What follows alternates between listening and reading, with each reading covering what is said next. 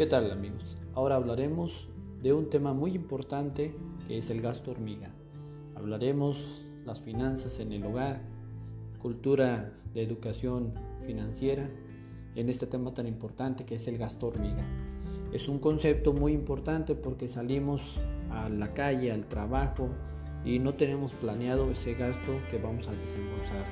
Eh, cualquier situación de propina no contabilizada, yo le llamo aporto social hasta a una limosna que damos, un impuesto social en un semáforo, la monedita, eh, el chicle, el cigarrito, la hamburguesa, a eso vamos a llamar gasto hormiga. De acuerdo con un estudio de la George Washington University, en México el 32% de los adultos cuenta con educación financiera, según Forbes.com MX Economía y Finanzas. En lo personal, creo que esta, este porcentaje está muy elevado. En mi experiencia de bancos, de cultura financiera, me doy cuenta que las personas no tenemos ese chip de educación, de cultura, de conocimiento, del ahorro, del consumo, de la inversión. Es importante tener en cuenta que países como Asia, eh, los japoneses, en Europa, inculcan a los niños el tema de ahorro. Muy importante porque serán los futuros consumidores y tienen una base de educación que tienen, para todo tienen un seguro, para todo tienen una inversión, un fondo, un fideicomiso, porque tienen la cultura, el chip del ahorro. Tomamos en cuenta el concepto de ahorrar como el excedente de una cantidad económica al final de un periodo con la intención de guardar para utilizarla en el futuro. En los hogares en estos tiempos es muy importante ahorrar. El excedente de una cantidad económica, claro, siempre y cuando se cubran nuestros gastos primordiales, lo que sobre podemos guardar. Entonces ahorro es guardar. ¿Para qué? Para una necesidad en el futuro. Sea necesidad del futuro inmediato o el futuro que va a venir. Vamos a considerar un plazo eh, inmediato a un año. Futuro que va a venir vamos a considerarlo después de un año. Eh, vamos a preparar al niño con una educación de un cochinito, de una alcancía, de en su mente no gastar, porque un niño ahorita y un adulto, ¿verdad?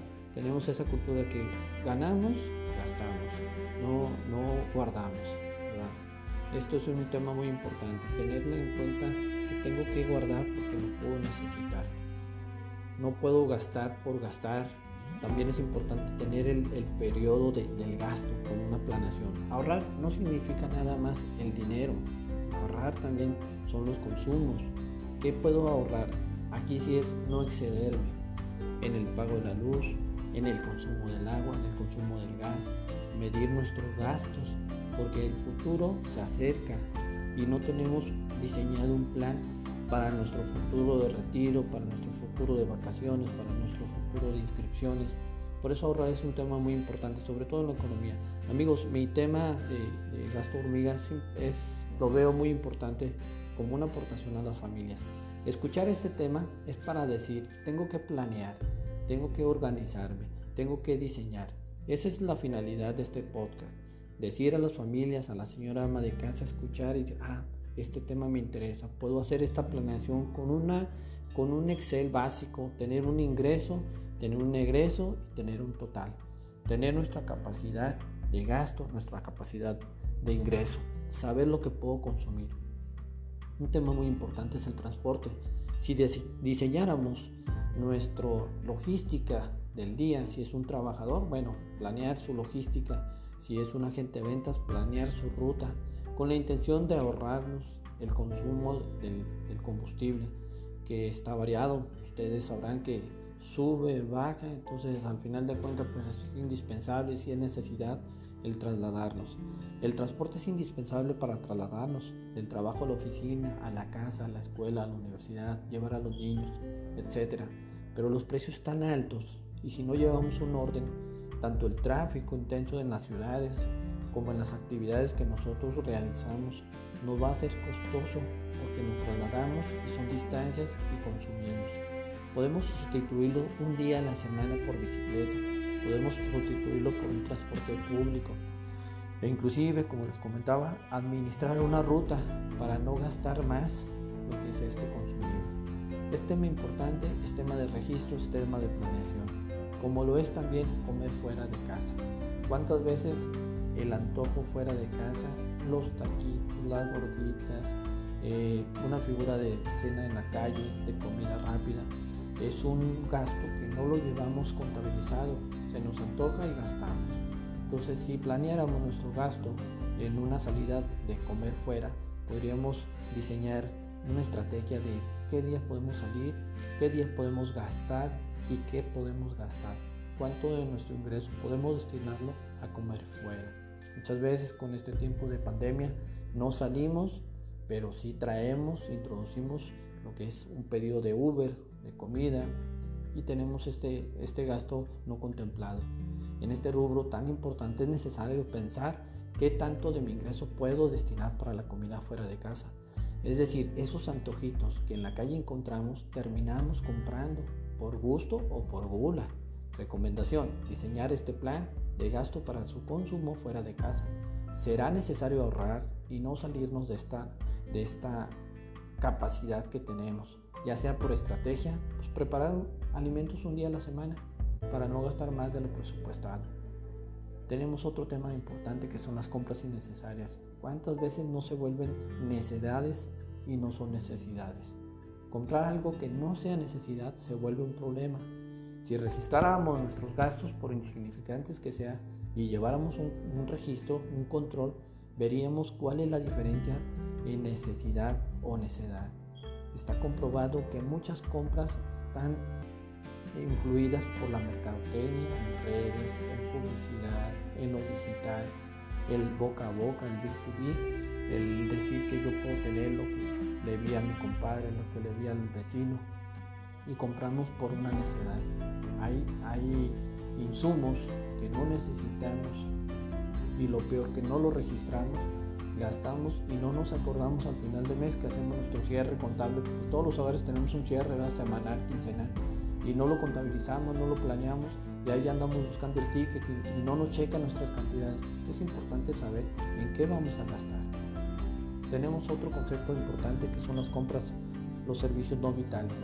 Tenemos el internet que es de suma importancia, es una necesidad, pero no son necesidades los cursos que yo me voy a inscribir a un, curso, a un club, eh, sin revisar su presupuesto, su cobro. Eh, compramos en línea en páginas como Amazon, como Mercado Libre, sin necesidad de un servicio. Tenemos la exageración de consumir lo que no necesitamos, sino lo que queremos por una situación de, compra impulsiva. Estos servicios no vitales podemos analizarlos y cuestionarlos y tener el día de mañana claro lo que es el consumo, claro lo que sí necesitamos y claro lo que pues, se puede postorgar. Eso es algo vital, se puede postorgar una salida, un viaje, una compra, una ropa, alguna situación, un curso por el tiempo, a lo mejor igual todavía no estoy preparado, alguna aportación a un club, igual ahorita no puedo asistir, eh, alguna comida, rápida, sustituir la verdad, ir yo por esa comida para no estar haciendo ese gasto. Tenemos que, mi, mi tema es sobre el orden y una planeación de, necesidades relevantes y necesidades que no son vitales. Esa es la situación. Registro, planeación.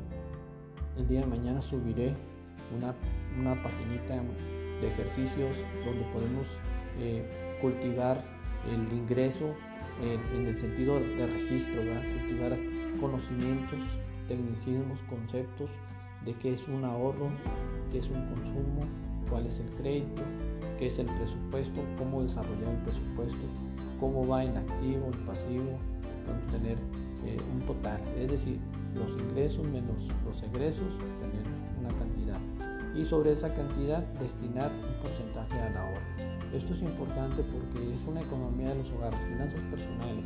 Nuestro objetivo es llegar a las familias con un tecnicismo básico que se pueda entender, que las familias puedan saber, comprender, inclusive tener esa disciplina del registro y la planear y planear tener la planeación en cuenta verdad tener planeación semestral eh, anual trimestral mensual semanal quincenal pero que sea planeado que nuestro gasto sea planeado y dirigido a un ahorro a esa cantidad que excede de todos nuestros gastos que están cubiertas las necesidades un porcentaje destinarlo al ahorro tenemos una, una cuenta muy importante en México que es el Afore.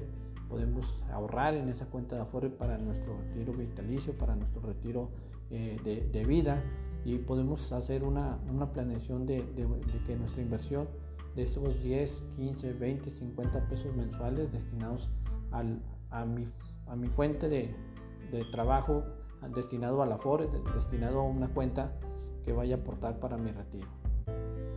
Tenemos otro tema muy importante que es la diversión. ¿Cuántas veces cenar fuera de casa, salir en la noche, tener una diversión es importante, pero no lo registramos?